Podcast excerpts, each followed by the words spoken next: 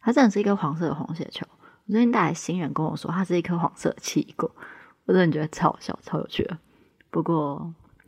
我在创作上的信仰是作者一次派的，所以你怎么解读我无所谓。你是 Triple Cell 的空白中心。今天的我们要来聊些什么呢？我叫做 Triple Cell，那现实生活中大部分人都叫 Joy，对，就是那个中文直接翻译叫做开心的 Joy。我是一个视觉设计师、插画创作者、风景摄影师，也是一个玄学研究者。但好像当你碰上玄学之后，你就要开始起手式把自己分类起来。那这里来说的话，近期很流行、很热门、广告打超凶的，应该就是人类图跟星盘。那人类图的话，我是四六的显示生产者，但我的头脑逻辑还有意志力中心都空白。星盘的话，我就是有很多星在水瓶的摩羯座。稍微进阶一点的话，我有四颗星在武功。因为蛮有趣的，就是我们要先把人大致的分类起来，之后我们才可以稍微比较好理解这个世界。当然。上述这些全部都一点也不重要。我自己个人最喜欢、最喜欢的标签是，我就是一个画黄色红血球的创作者。我的兴趣就是思考跟观察这个世界。那在这个第一集的试播集，我们肯定是要先来说说这个名字的由来跟为什么想做这件事。好，毕竟这个名字，诶，颇奇怪的。对，这样应该是。很多人会不能理解吧？就是什么叫做空白中心？为什么是空白？空白好吗？这样子。那讲到空白中心，我们当然势必势必绝对要先科普一下人类图，但是这是一种超级基本的，就是不需要说，我现在是不是要开始 Google 人类图到底怎么办？就是不用不用不用，就是哎，我很简单很简单来说，就是他把一个人从头到脚分成了九个能量中心。那在这个能量中心里面，它会分为有定义跟没定义。那很多人就会问什么叫做有定义，然后有些人就会说，哦，就是有图颜色就有定义。但身为一个你知道插画家或者是设计师，就是白色也是一种颜色，所以我们要更精确来说，就是你如果那一格它的颜色不是白色，那它就是有定义啊，白色就是没有定义。那有定义的意思就是你的能量中心，它你的这个能量场，它是一个稳定的存在，你可以。很固定、很稳定的去感受到这个中心它想要讲的议题是什么。以举例来说，好了，就是在中间的一个位置有一个叫做居中心。那这个居中心它探讨议题就是爱跟你的自我价值。在这个自我价值的部分，对于有定义的人来说，那我是一个有定义的人。呃，我跟没有定义的人，在我的人生观察里面，他比较像是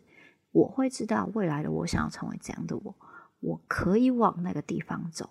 我有一个我对于未来每一年自己的变化的想象，跟我想要达成的点这样子。那对于没有的人来说，比较是没有办法这么容易去想象说，哎，你未来想要成为一个怎样的人？他可能可以跟你说，哦，我未来想要当一个插画家，我还想要当一个老师。但是你如果巨细迷的问他说，那你想要当一个怎样的人？怎样的呃插画家？怎样的老师？他可能没有办法，就跟你说哦，我我想要去的是哪个方向这样子。那相反，当然就是刚刚说的空白中心，也就是这整个 podcast 里面的关键字。嗯，空白中心它是一个传统上我们就会在学的时候，就是说它是一个比较不稳定的能量场这样子。你可能有时候会因为这个世界，会因为你身边的人可以感受到这个能量，他想要讲的议题，但是。你自己本身把自己关在一个小房间里，然后你把手臂完全的打开，然后附近都没有人的情况下，你不太可能会感受到这个能量。他想要告诉你，想要叫你学会的东西是什么？那我前几天有听到一个很有趣的说法，就是他在解释空白中心的意思是：我们对于这一个能量的议题，我们比较陌生，陌生并不等于我们学不会。它只是需要透过一些时间经验的累积，才能够比较容易理解，或者是想象出这个能量它中心它想要探讨的议题是什么。像是如果对于一个嗯，哇，突然间要举例真是困难。就是对于一个好，对于一个我这个意志力中心空白的人来说，好，嗯，意志力中心它。其实就我所理解的，在我的人生里面的，课题它比较像是学会去，在于你面对每一件事情的时候，你要知道自己能不能够达成这件事情。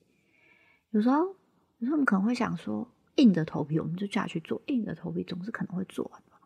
但是那一个整个的做完里面，到底能不能够做到这件事情，其实比较像是对于空白的我来说，比较像是一种赌博。就是我赌一波我可以，但我到底可不可以我不确定。但是对于意志力中心有定义的人来讲，他比较会像是在承诺这件事情的时候，他就知道自己能不能够做到。像是，呃，这也是我今年比较认真在练习的事情，就是我就尽量不要去承诺别人些什么，因为。我很容易因为这件事情，然后把自己就全然的绑死，跟会把自己陷入一种情绪超级糟糕的世界这样子。不过，它是一个因为没有稳定运作，所以我没有办法每一次都如此的肯定。每一次我都像这场赌博，每一次都是一个赌，今天我会赢还是我误解了我自己的一个故事这样子。那。我觉得在我的二零二三年里面，我觉得蛮有趣的是，就是这些空白东西其实给我很多东西。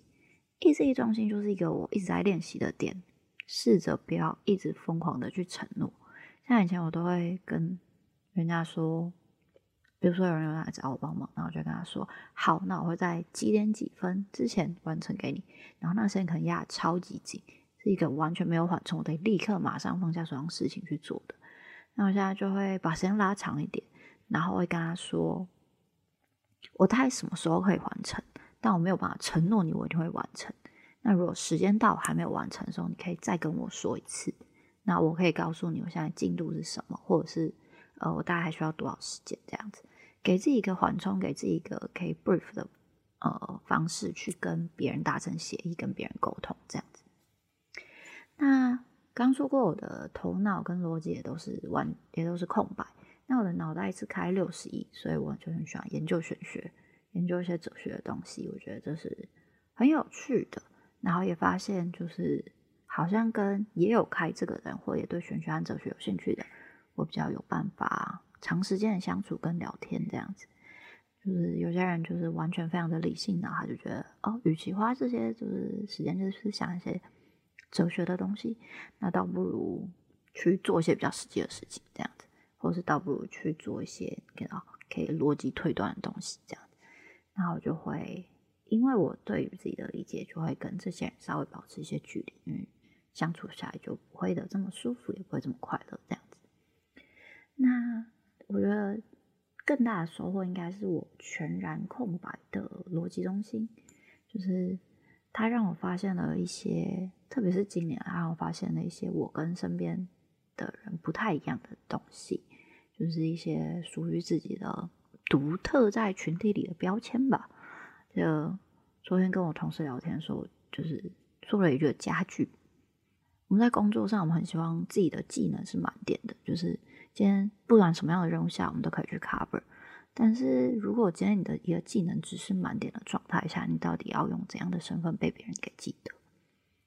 就是这应该要回归到就是几年前，我跟前组长在聊一些人生规划的时候，我们他跟我说过一句话，他说有时候专业能力很重要，然后你也是一个有专业能力的人，所以我们才可以在这个团队里面一起做事。但当这团队里面所有人的专业能力都是差不多的时候，就是我们的技能都是设计，可能会有一些细项的差别。但是基本上你各有设计，别人也可以做。那你在这个 team 里面，你想要担任的到底具体是一个怎样的角色？你要被贴上的是怎样的标签？当事情发生的时候，你要怎么成为一个……嗯，今天发生这件事情的时候，我会直观的去找到你。请你来帮助我的一个存在，这样子。觉得这个空白的逻辑中心，就是给了我可以找到我标签的一个方法。像是身为一个设计师，我一样可以沉浸于创作，做一些视觉上面的建议，就是那是我的专业。但是跟别人不一样，是我也可以研究 code 和写架构，就是我可以在理解事情的方式上，不需要只有一个回路，就是不需要走一个方法，我可以用很多不同的方法去重新的理解同样的一件事情。比起就是我们部门有蛮多都是逻辑中心有定义的人，应该是一个少数没有的。然后我在里面找到一个最快的事情，就是我很喜欢写架构，然后因为。这一切都是空白的，所以我可以试着去理解你想要的逻辑是什么，根据你的逻辑去做架构的整理，或者是帮你给你一些架设架构上面建议，甚至是我可以直接帮你做一个符合你架构的东西。这非常的烧脑，就是通常空白的人就是很喜欢找一些烧脑的事情，然后我不知道自己在干嘛。又没有了，我知道我自己在干嘛，只是。有时候还是会很困惑，说沉醉于这些事情是不是一件奇怪的事情？但有很多水平嘛，所以水平本来就怪，就接受这一件怪事情。这样子，觉得另外一个点是，很多时候我们会有些人在你的心里种下了一个种子，或在你的脑袋里种下一个种子。Anyways，反正有人觉得人生就是用脑袋思考，有人就是用心感受。那对，No comments，就是我觉得两个都可以。然后。你快乐都好，这样子。那在生命里，我们会因为遇到很多人，然后经历很多事情，然后某些事情就会在自己的生命里种下一个种子。那有时候我们这些种子可能是花很多时间才发芽，然后或者是它可能摆了十年都没有发芽。但蛮幸运的是，我的某些种子在这一两年，它慢慢的发芽了，让我。让我好像有一点点找到了些什么，有点像是，如果人生是一个有树林的公园，那我现在应该是有一些些绿荫的公园。我知道我可以在哪里乘凉，我知道在哪里的时候可以晒个太阳，在哪里可以野餐。有时候觉得，嗯，如果可以把这些我的这个小公园里面的。一些绿荫下面发生的故事，或太阳底下发生的故事，或者是今天野餐的时候听到的东西，分享给别人，好像也是一个蛮不错的事情。跟我也是想要克服一些我自己在分享上面的一些小障碍，这样子。然后回归到人类图一下，就是我是一个喉咙中心，也就是一个发声或者是发起的这个中心，是一个有定义的人，他是直接接我的情绪。所以我其实很多很多的时候都有很多事情，就是我想要分享的话，就会直接讲出来。那我希望我的二零二四年是可以让这个喉咙中心可以快乐的玩耍一下，不然我想我的脑袋真的会有太多东西，可能会在某个瞬间炸掉，然后就会慢慢忘记这些东西。觉得这些东西也许可以变成别人觉得生命里一个呃启发他，或者是。听过好玩有趣的故事，那何不为就是这样子，让我想要开始做这件事情。当然，我们想要开始一件事情，一定会有一个契机点嘛。那最简单就是我今年做了一个超级大的创作作品。虽然我在创作的时候，就是除了图之外还有文，那这些文字它也有在做一些比较稍微短短的文案去描述每一个这个作品，但是。身为一个对于自己的作品后面的故事有很多分享欲的创作者，觉得我还是有好多好多话想要说。但如果你要我就是把它，我一开始其实想要把它写成文字，但我后来发现，如果把它写成文章，大概二零三四年都过完了，我可能什么东西都还没有写出来吧。这个作品叫做《细胞日子感受牌》，那它是以塔罗牌跟奥修参卡的牌面概念去做一个融合。然后当然是请出我的最爱标签，我的黄色的红血球来担任主角，去体验这一切的人生。啊，他跟塔罗跟奥修长卡比大概八比二这样子，所以他还是其实是一个以塔罗为主的一副牌这样子。塔罗牌为主的意思就是它总共有七十八张牌，七十八张牌每一张牌面都有我自己生命的故事，我自己人生的观察一些价值观，然后通通要把它写出来，我真的是。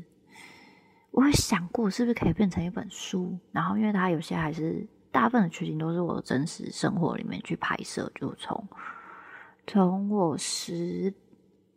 五六岁的摄影作品，到现到就是今年二零二三年的摄影作品里面一些取材，这样子，想说，嗯，它对我来讲，其实里面有很多很多生命的厚度。然后这就是你知道，原来图四六这个四爻的人，就是很在乎一些事情厚度的一个人生困难，然后就会变成我有很多很多很多东西可以分享，很多很多东西想要说，但是打成文字又会好像太长了。如果你只是听我讲讲话，应该会比读我的几百字几千字的文章容易很多。所以我觉得，嗯，好像这是一个很棒的管道，可以来做这件事情。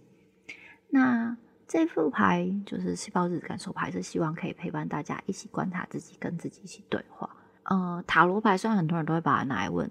问问题，比如说问说哦，我下来三个月的感情运是什么？我常常被问到这个问题然后或者是哦，接下来的工作运是什么？就是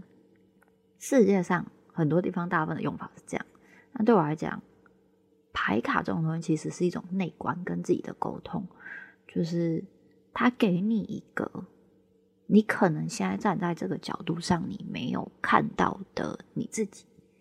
那你可以有一种哦，我好像跟另外一个自己沟通的感觉，对，所以这是当初开始研究塔罗牌的原因啦，也是希望就是我的出发点是这样，所以我的创作理念也比较是偏向可以跟让大家跟自己对话，毕竟。呃，在这个忙碌的社会生活里面，很多时候我们只是我们为了追求一些金钱物质，然后牺牲了很多时间，跟把自己压抑下来，让自己有一点好像只是为了工作而活，好像只是为了钱而活，不像小时候只是为了体验生活而活这样子。觉得那是一个我不想要去的方向。所以，想要用这一副牌来鼓舞大家，跟用我自己的生命经验来让人家感受到，虽然生活很忙碌，虽然我是一个工作狂，绝对的，但是我还是很享受于去体验我生命里一切的可能这样子。那也希望大家可以越来越喜欢自己，然后相信自己是可以为自己发光的。所有的红血球才是黄色的。因为我是为自己而燃烧，不是因为别人而点亮自己，或者是因为别人才觉得自己有价值。这样，那细胞日子感受牌其实对我来讲也是一个重新翻开人生过往的一个创作。塔罗牌里面的二十二张大牌其实是讲一个生命的循环阶段。从第一张叫做愚人的牌开始，我们讲的是我们像小时候一样勇者无惧的去面对人生。后面的恋人牌讲的是做出一些在人生的时事交叉口里面做出一些决定，到最到中间我有一个很喜欢的叫做吊人牌，是卡住了，我们试图用另外一个角度去思考。我不抱怨我卡住这件事情，我知道我可能会卡住，我知道我想要放缓脚步，所以我试着去用另外一个角度去思考，让自己知道怎么从这个倒吊的状态下走下来。最后是世界牌，世界牌就是说一切都会得到抵达一个完整跟合适于此刻状态。然后每一张牌的介绍，我们之后就是会来分享。毕竟这是我一开始想要做这个 podcast 的原因，嗯，就会是呃分享这个 podcast，哎，不不，开始乱讲话，分享这个牌卡的牌面故事跟一些我对牌理解，然后衍生出这张牌后面。或是这个场景跟我的一些关联故事，啊，它就是一个我的想要把想要说的话都收在一起的一个东西里面，这样子。那至于小牌部分，它的状态比较像是人生里面的各种小事件，所以我们是用大牌去重新观看自己的价值观，用小牌去理解自己的人生插曲故事。其实我已经，我从大概。六七岁之左右的时候开始画图，然后中间经历了一些事情，放弃过，然后再重新做这件事情。然后我已经蛮久了，大概可能有两三年吧，没有这么的燃烧生命吗？或者是说，没有这么的把我的灵魂、我的感受、我的生命体验放进一个作品里。嗯，对我来讲，这其实也是一个蛮大的考验啊。因为人生有时候就是想要逃避，你不想要回头去看你自己人生那些可能不怎么快乐的部分。但是做这一副牌，就是有一种被半强制的重新停下来，你要去思考这个过往，然后才突然间意识到，哦，从以前到现在，就是自己其实也走了很长的一段路。其实我也不再是我自己以前认知的那个我。跟我对于我自己的认知，其实也是有一些些的变化。就是，呃，小时候可能就觉得，哦，我只要读好书、考好成绩，那这一届就很棒了。后来经历了一些事情，我觉得，嗯，我真心讨厌人类。然后到后来就是，其实人类也是一个蛮有趣的，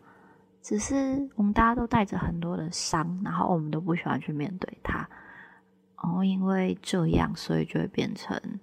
我们要回去面对它的时候，就会很痛苦。我们就是继续半捂着我们的耳朵，然后往下走我们的人生。然后到哪一刻，你决定面对这一切，他突然觉得，哦，原来捂着耳朵的手其实根本就不存在，的手其实根本就在做别的事情，或者说。你觉得这个世界很灰暗那一片乌云，其实根本就不在。你只是头上不小心掉了一片叶子，然后你自己没有发现，然后刚好不小心挡住你的光而已。所以这副牌的创作一直到现在，给我最大最大的礼物，应该是在这一年里，我开始不断练习，说不需要再去拿过去的自己去检讨自己，或拿过去的一些东西去否定自己。有时候我们会觉得，呃，现在的我只有这样的成就，是因为过去的我不够努力。但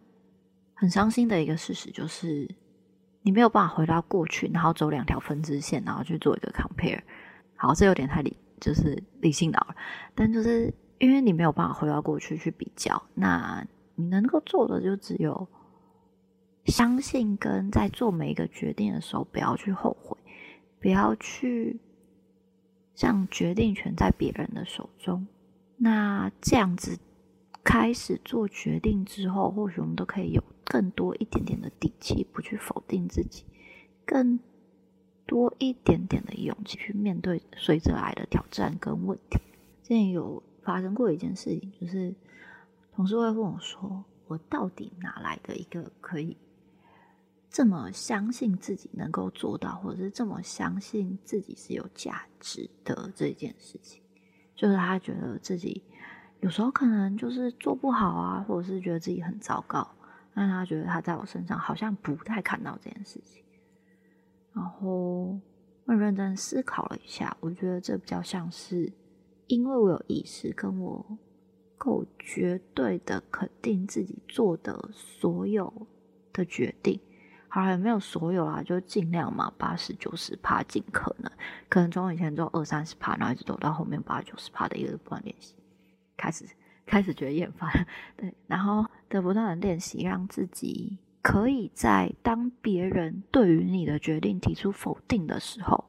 因为你知道你自己为什么要选择，因为你知道你这个的选择，他要得到的是什么，他要牺牲的是什么，你可以拿这个，然后去跟别人说，就是我知道我自己在干嘛。而你的否定对我来讲没有意义，我们也不用说没有意义什么程度啊，就是我自己的人生我自己负责，那我没有要求你负责，所以请也不要对我的人生下评论，这样子比较像是这样子。对，那也有可能另外一部分是因为我这一年也带了自己的实习生，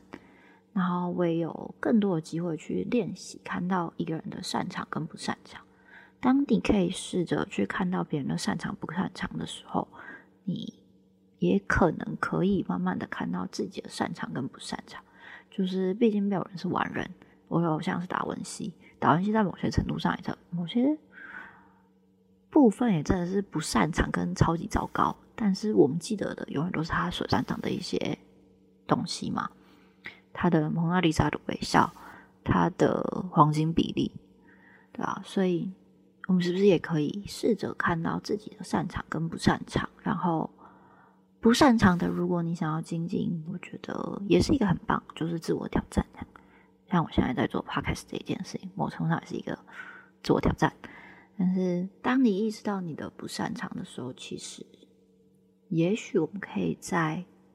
稍微稍微的不要因为自己的不擅长而去责怪自己，说你看你不会这个，你超级糟糕，就是。不需要对自己 PUA 啊！这个世界已经很多时候不太友善了。可以的话，就是也许你也跟我一样，可以练习，就是对于自己的不擅长，放过自己一点，然后告诉那个自己，就是我谢谢你努力的去面对你的不擅长。那我们就试看看，我们可以走多远就走多远。我们没有一定要爬上金字塔的顶端，我们即便是走了一小步。说不定这对我们人生来讲都是一大步，只是这一刻我们看不到，我们可能得花个更长的时间，让树从一个种子长成一棵大树的时候才能够看到。那这样的练习其实也蛮帮助我，就是在呃身边的人如果否定跟怀疑自己的时候，我觉得我可以更有勇气的去伸出手帮助别人跟鼓励别人。哦，最近带来公司带来一个新人，然后超级有趣的一个点是。就是我觉得新人做的图蛮不错的。我在部门里面有点像是呃负责挑剔的那个人吧。那我觉得你不能纯然只挑剔嘛，你还是要称赞人家做的好地方嘛。然后我就会跟这个新人说：“哦，我觉得你这个东西做的很好。”